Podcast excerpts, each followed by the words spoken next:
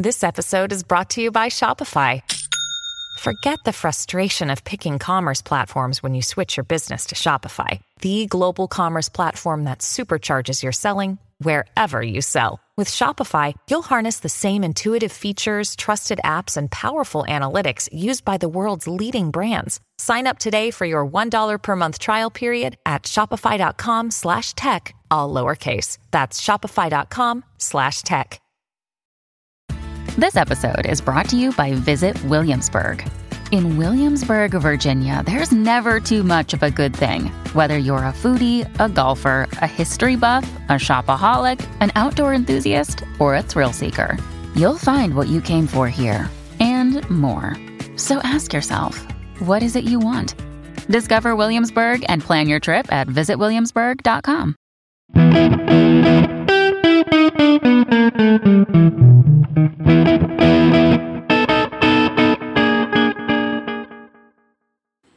Bom dia, Rádio Diálise.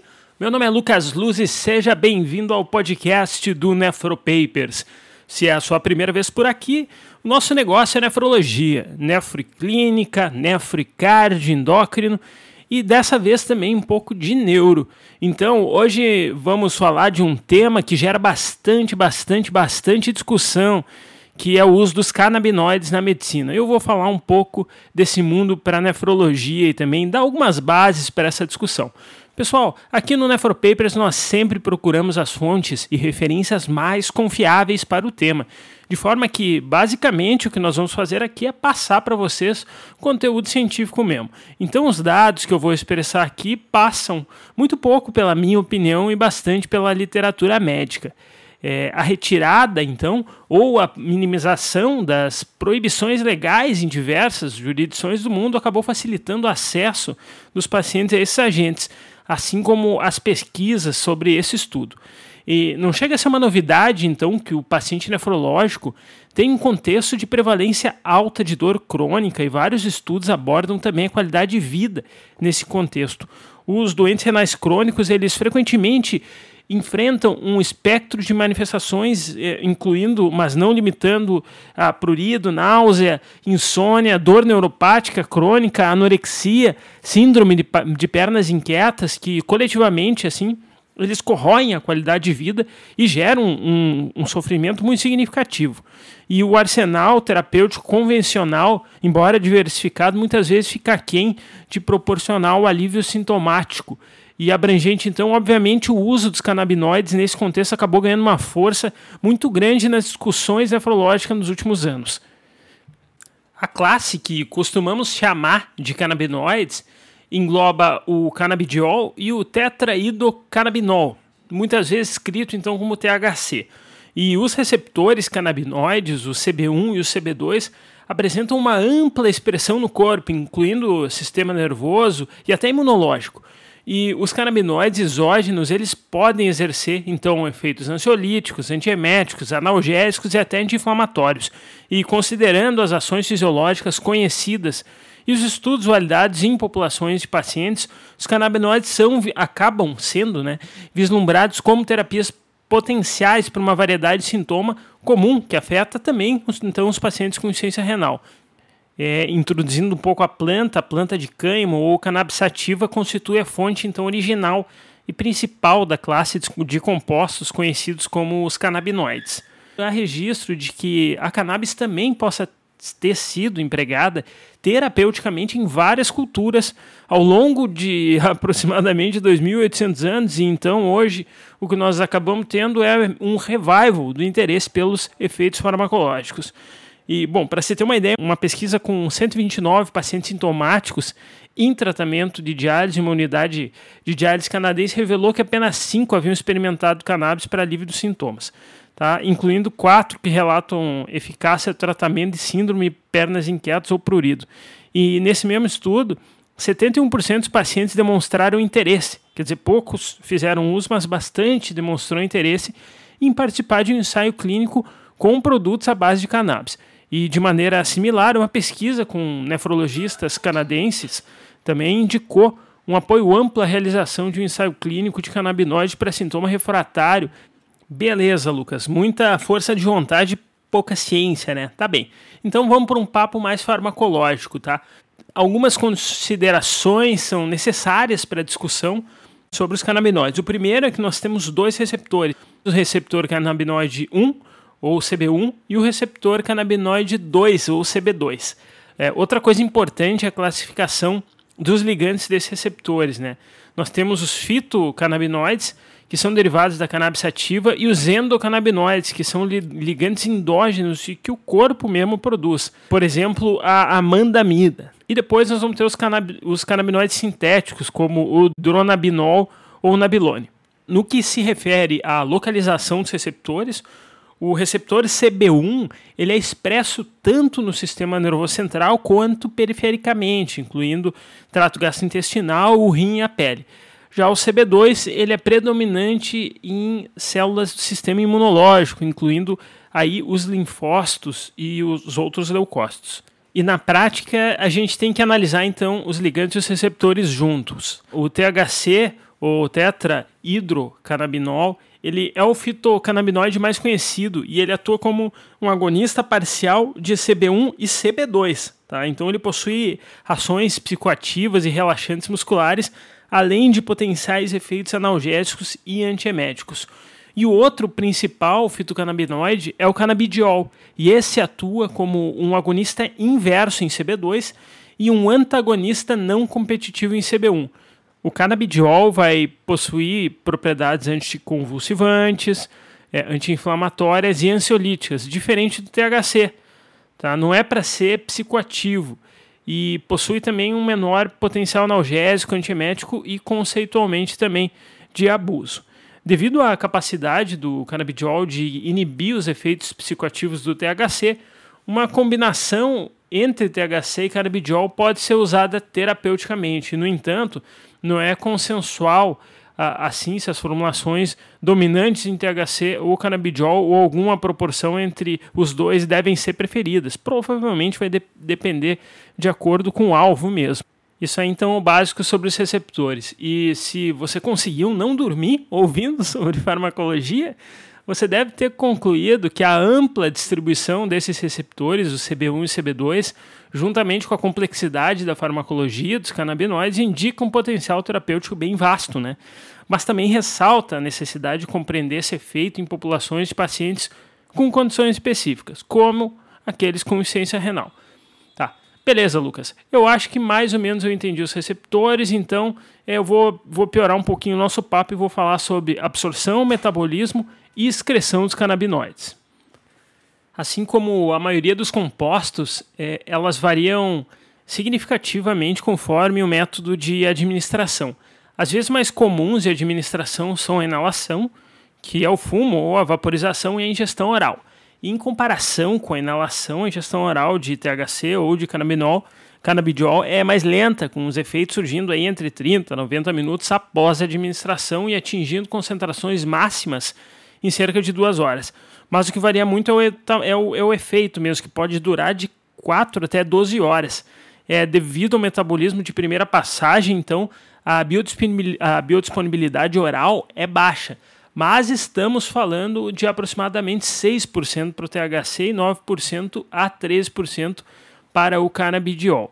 É, como os, ambos os compostos são altamente lipofílicos, a administração é significativamente melhor com alimentos ricos em gorduras. Tá? O metabolismo dos dois canabinoides ocorre primeiramente no fígado e no intestino, e tanto o THC quanto o canabidiol eles são metabolizados pelo sistema enzimático do citocromo P450 pepino, né? Então essas interações enzimáticas elas podem levar a uma ampla variedade de interações medicamentosas com fármacos como a mitriptilina, varfarina e inibidores da calcineurina. Então abre o olho aí no pós-transplante. A eliminação do THC e do canabidiol ocorre principalmente através da rota fecal, com menos de 35% do THC sendo eliminado pela urina. E uma revisão sistemática sobre a farmacocinética do canabidiol encontrou uma variação substancial na minha vida, por exemplo, de 1,4 a 10,9 horas para um spray oral de mucosa, até 2 a 5 dias após uma administração oral crônica. É, infelizmente, nenhum estudo desses incluiu pessoas com doença renal. Os dados sobre os metabólitos, eles também foram escassos. Ou seja, aí nós temos uma lacuna de conhecimento que precisa ser explorada para entender melhor o perfil farmacocinético dos canabinoides em populações com disfunção renal. Até tem um estudo que investigou a farmacocinética de uma dose única de 200 miligramas de canabidiol em 32 participantes com diferentes níveis de função renal, sendo que desses oito indivíduos tinham uma depuração de creatinina inferior a 30 ml por minuto e nenhum dialítico. Os resultados não indicaram diferença significativa na concentração máxima ou na exposição total ao canabidiol entre participantes com qualquer nível de função renal. É, os níveis de canabidiol na urina foram muito baixos para serem estimadas, corroborando a hipótese de que a função renal então ela não é tão necessária para a sua eliminação. Poucos eventos adversos foram relatados e nenhum ocorreu em participante com comprometimento moderado ou grave da função renal. Até o momento, a farmacocinética de canabidioides inalados, assim como de THC em qualquer formulação, não foi estudada em pessoas com função renal, então comprometida ou em diálise. E por falar em diálise, quem é seguidor assíduo do Nefropapers, até no Instagram, sabe que tem um post do Instagram ali sobre a capacidade de dialisar substâncias. Lembra que o volume de distribuição é importante. Considerando então que tanto o THC quanto o canabidiol eles possuem um volume de distribuição muito grande, são altamente ligados a proteínas, é improvável que esses compostos sejam eficazmente removidos por hemodiálise ou mesmo por diálise peritoneal. Então, pelos dados disponíveis, que por sinal então não são muitos, não temos grandes ajustes de dose de canabinoides devido ao comprometimento renal. No entanto, devemos lembrar da redução na capacidade de ligação às proteínas eh, albuminas na, na uremia, né? E na fisiologia complexa do estado do paciente nefro, nefropata. Então, para variar, devemos ser cautelosos nesse contexto. Falta evidência, mas por enquanto não tem ajuste de dose. Da hora, Lucas. Então vocês estão aprovados como canabidiólogos ou canabidólogos, não sei nem se existe essa palavra. O Nefropapers podia fazer green medicine, né? Mas eu rim com isso, né? Bem, quem faz medicina, é, quem faz nefrologia, faz medicina interna, faz clínica médica. E por isso tem que estar por dentro, infelizmente, dos canabinoides. Feliz ou infelizmente sobre os canabinoides que a cada dia aparecem mais. Né? Mas o nosso real interesse nefrológico acaba sendo na sintomatologia comum dos pacientes é, doentes renais crônicos. Então, comecemos pela síndrome das pernas inquietas. A Restless Leg Syndrome ou síndrome das pernas inquietas é um distúrbio sensório-motor caracterizado por uma vontade, o paciente incômodo é, em mover as pernas, geralmente ocorre mais em repouso, especialmente à noite é, sendo que ela é parcial ou totalmente aliviada pelo movimento, quer dizer que o paciente tem que ficar se mexendo as pernas. Esse distúrbio ele resulta, obviamente, num sono perturbado e numa qualidade de vida prejudicada.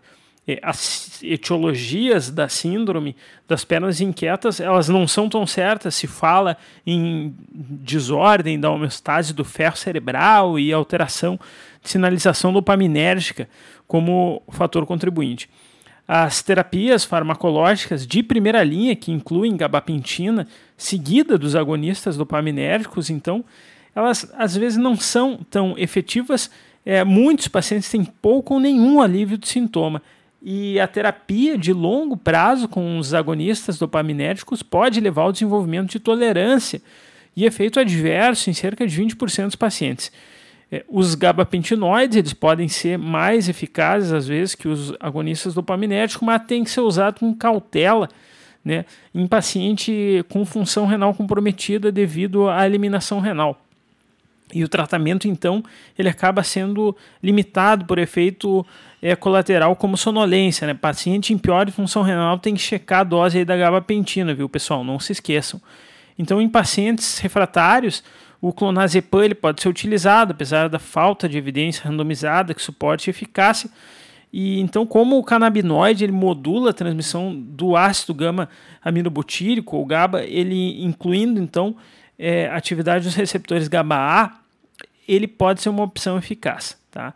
Além disso, os canabinoides têm efeitos complexos na sinalização dopaminérgica, com os receptores CB1 expressos abundantemente na, nas vias dopaminérgicas centrais. Tá? Então, é, a administração aguda do THC aumenta a síntese de dopamina e a atividade das células dopaminérgicas.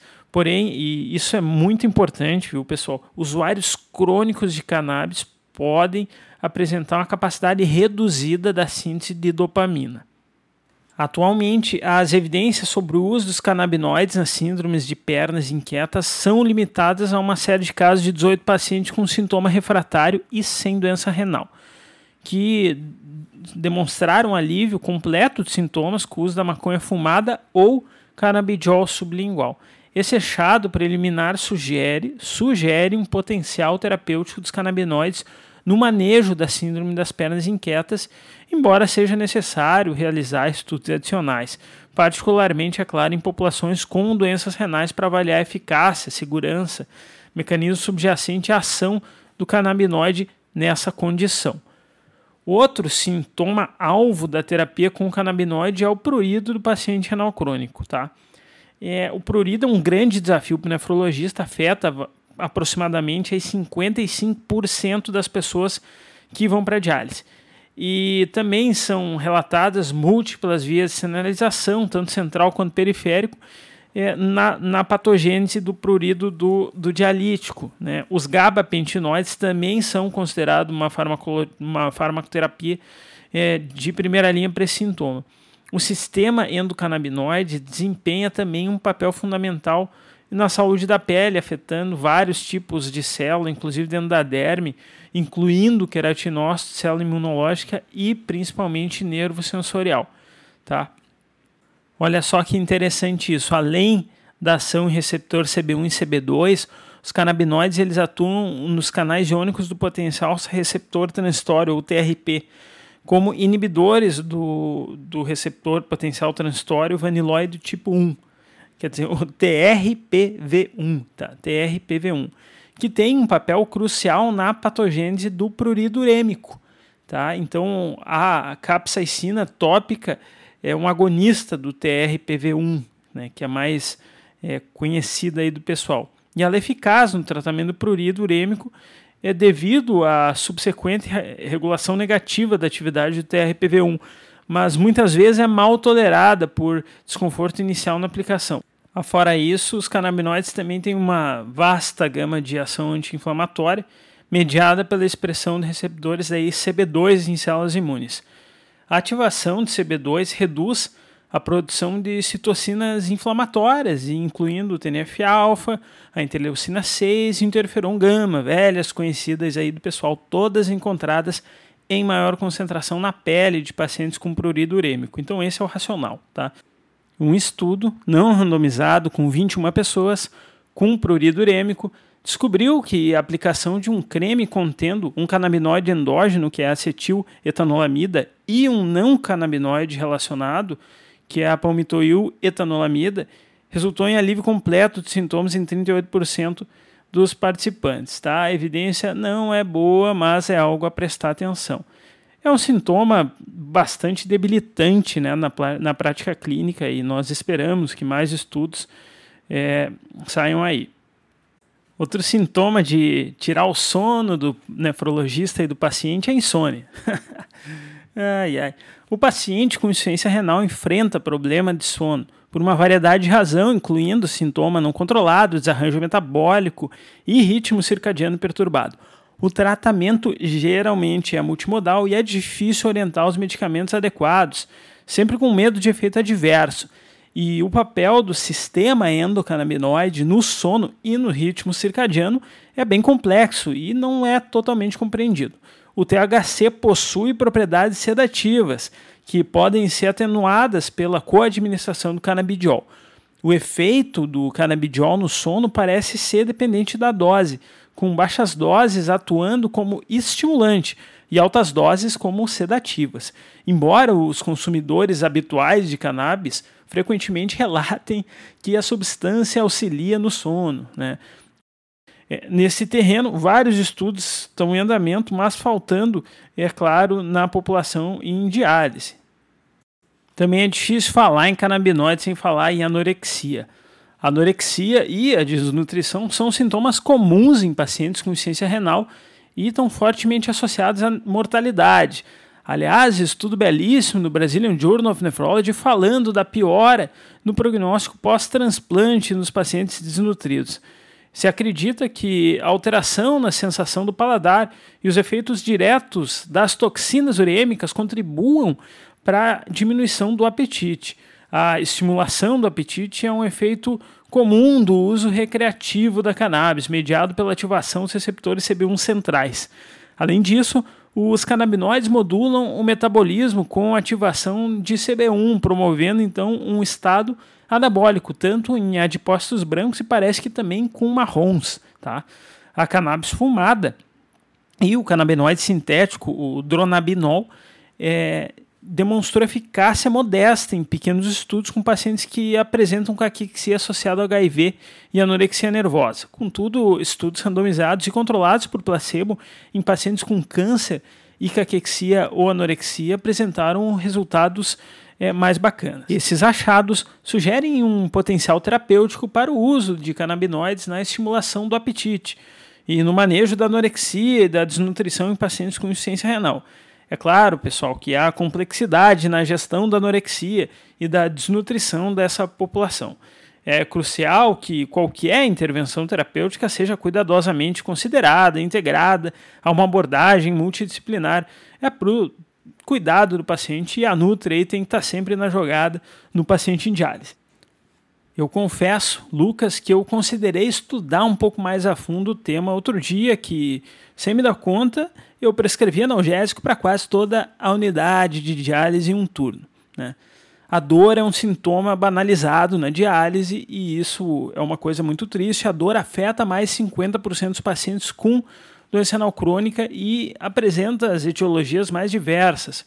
O tratamento muitas vezes é limitado pelos efeitos colaterais, inclusive se você acha que vale a pena um episódio só de dor no paciente nefrológico, nos dá um toque, tá?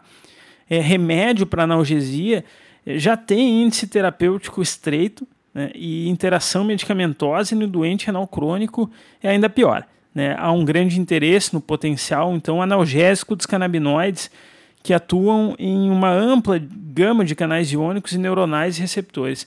É, meta-análises de estudos randomizados demonstram efeitos modestos dos canabinoides em uma variedade de síndrome de dor não oncológica, com efeito adverso mais frequente é, em relação ao placebo. Ruim, né, Lucas? É, ruim, mas é importante contextualizar esses achados à luz da aceitação generalizada de opioides, né, que também são moderadamente eficazes e também são associados a eventos adversos significativos, né? E o índice também é mais estreito aí na diálise.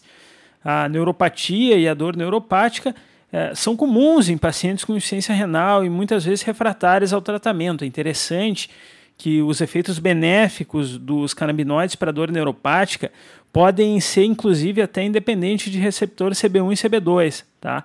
com possíveis mediações alternativas do efeito, incluindo os receptores de glicina alfa-3, receptores 5-HT1 e também TRPV1. O TRPV1 ele desempenha, como a gente já falou, é, um papel chave na transdução da dor neuropática também, tá? E a desregulação do RTPV1 pode estar tá envolvida na patogênese da neuropatia urêmica. O canabidiol, então, demonstrou afetar novamente a sinalização do RTPV1 é, ao nível da medula espinhal e centralmente. Ao contrário do canabidiol, o THC não é reconhecido por atuar no, R, no TRPV1, mas pode moderar TRPV2, TRPV3 e TRPV4. Várias meta-análises examinaram o efeito dos canabinoides na dor neuropática, encontrando evidência de baixa qualidade a moderada de que os canabinoides podem resultar então em uma melhora modesta da dor neuropática crônica, com um grau bastante importante de heterogeneidade. Tá? É, uma das recentes meta-análises encontrou que os canabinoides podem aumentar a proporção de pessoas que alcançaram alívio da dor maior que 50% em comparação ao placebo. Chama atenção o estudo, né? Embora a qualidade dessa evidência tenha sido classificada como baixa, chama bastante atenção. É, outro estudo recente sugere que o canabidiol tópico também pode ser benéfico para a dor neuropática periférica. É, assim como nos outros tópicos, eu preciso fazer o seguinte disclaimer, né? Embora os canabinoides se mostrem promessa para alguns tipos de dor, estudos adicionais são necessários para determinar inclusive a dosagem ótima, as proporções entre THC e canabidiol e também os pacientes que provavelmente responderão ao tratamento. É, se você já está ficando enjoado sobre o assunto, a gente vai falar de náusea.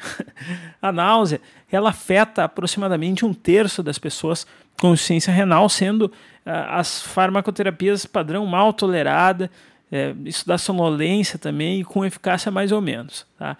A etiologia da náusea também é complexa e também provavelmente multifatorial, e canabinoides sintéticos como o nabilone e o dronabinol têm se mostrado eficazes para náuseas e vômitos induzidos por quimioterapia. Inclusive, um estudo controlado e randomizado recente relatou que uma formulação oral 1 para 1 de THC para canabidiol foi eficaz para essa, essa, essa síndrome, com é, mais pacientes experimentando alívio completo de sintomas com a combinação incluindo é, THC, canabidiol e antieméticos padrão, em comparação com só os antieméticos padrão sozinho. Tá? a gente está falando de 25% versus 14%, quer dizer, um risco relativo de 1,77 com um intervalo de confiança aí entre 1 e 12 a 2,79, tá? Esse estudo muito interessante com essa finalidade. Feitos adversos relacionados ao canabinoide, incluindo sedação, tontura e desorientação, foram comuns, ocorrendo em 31% dos pacientes. É, mas ainda assim, 83% dos pacientes preferiram usar uma formulação com THC e canabidiol em relação ao placebo. O mecanismo antiemético dos canabinoides não é completamente entendido, mas pode envolver o receptor CB2, que é expresso no sistema nervoso entérico e cuja ativação reduz a motilidade intestinal mediada por endotoxinas, além de uma possível ação central através do receptor CB1 de novo, ainda à mercê de evidência nefrológica. Que maravilha, né, Lucas? Solução para todos os problemas. Calma, querido nefroblasto, nem tudo são rosas, né? Nós temos os efeitos adversos, é, considerando a grande quantidade de comorbidades na população com insuficiência renal, a tolerabilidade é uma preocupação, é claro que importante. Os efeitos adversos associados aos canabinoides incluem tontura, sensação de, abre aspas, estar chapado, alucinações, ataque de pânico, lentidão cognitiva, é, taquicardia, hipotensão ortostática, hipertensão e alterações de humor. Há uma preocupação significativa quanto ao potencial de efeitos adversos com o canabinoide em geral, especialmente em relação aos possíveis efeitos neuropsiquiátricos em usuários jovens de cannabis é, uma meta-análise de estudos randomizados em adultos com idade superior a 50 anos, é, para qualquer indicação, daí, na maioria das vezes, é, com placebo como controle, sugere que os efeitos adversos são mais comuns é, com preparação somente de THC e de THC com canabidiol e menores nas preparações que só utilizam o canabidiol. Também é, foi destacado né, que o potencial dos medicamentos contendo THC em causar pensamento ou percepção desordenada ou tontura em idosos é significativo. Pode também se desenvolver uma tolerância aos efeitos do THC, incluindo efeitos adversos, é, com estudos em voluntários saudáveis mostrando que os efeitos psicotrópicos e fisiológicos diminuem após alguns dias do uso consistente. Felizmente, efeitos adversos graves parecem ser raros. Aqueles relatados com canabidiol, como sedação, aumento de enzimas hepáticas, que é uma preocupação em pneumonia, parecem estar grande parte restrito a estudos de epilepsia infantil que utilizam doses altas e onde o uso concomitante do clobazam ou do valproato pode ter contribuído para esses eventos adversos graves. E, por fim, o monitoramento das enzimas hepáticas é importante, dado os múltiplos relatos de elevações em pacientes tratados com canabidiol. Até o momento, nós estamos engatinhando nos dados para pacientes nefrológicos, mas parece um, um horizonte interessante, né? E quanto à associação com o DRC, Lucas? Bom, aí a gente não tem dado sólido, mas bastante coisa de bancada rolando, tá? Além do potencial papel na gestão dos sintomas, alguns pesquisadores apoiam a necessidade de estudos adicionais sobre o efeito é, do sistema canabinoide na progressão da doença renal crônica. Os endocannabinoides e receptores CB estão presentes nos tecidos renais adultos e até fetais, predominantemente através dos receptores CB1. Inclusive, acredita-se que o sistema endocannabinoide renal desempenha um papel na regulação da hemodinâmica renal e no manuseio do sódio e até na excreção de proteínas. Tá? Estudos em humanos e animais identificaram um upregulation do receptor CB2 na fibrose renal, inclusive em pacientes de transplante renal humano, em pacientes com doença renal diabética. E estudo com animais utilizando o knockout de CB1 ou antagonista de CB1 sugere que a inibição da via CB1 atenua a fibrose renal albuminúria. Pessoal, ainda dá de bancada, tá? Quando a gente vai falar de receptor CB2, a coisa é mais complexa, tá? É um, tem um modelo animal que demonstra é, upregulation de CB2 em rim lesionado, é, mas é, os dados são conflitantes quanto ao papel desses receptores no desenvolvimento de lesão e fibrose. De um lado da moeda, tem alguns trabalhos que sugerem que a ativação do receptor CB2 mostrou ser protetora contra a lesão renal induzida por isquemia, reperfusão e cisplatina. Tá? Lembrar que cisplatina é um modelo clássico de indução de injúria renal.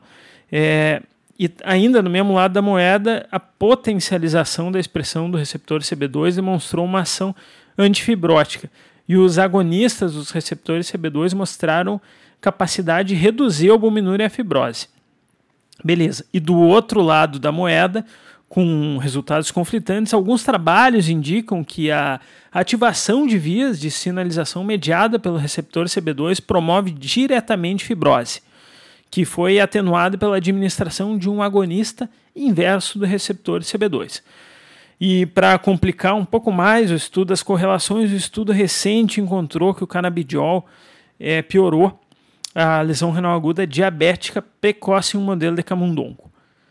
Então, pessoal, é, chegando no final do episódio, ainda não temos evidência sólida para chamar de primeira linha os canabinoides na nossa população de paciente. Mas parece que logo, logo vamos ter novidade boa por aí mesmo. Né? Se esse episódio, então, não serviu para você sair prescrevendo canabinoide, eu espero que não tenha, né? pelo menos deve ter servido é, para desmistificar esse tema aí, hot topic na medicina em geral. Grande abraço e se você gostou do nosso conteúdo, nos acompanhe também no Instagram, nefropapers, visite o nosso site, o nosso canal de YouTube também considere divulgar esse podcast para os amigos que curtem um tema. E bom dia, Radiodiálise! Esse podcast tem o objetivo de educação médica. As informações aqui prestadas exprimem as opiniões dos seus integrantes no momento da gravação. Ciência Não esqueça que, que a medicina constantemente. É uma... Não utilize as informações ouvidas aqui como conselhos médicos para si ou para outros. Em caso de necessidade, procure opinião médica direcionada.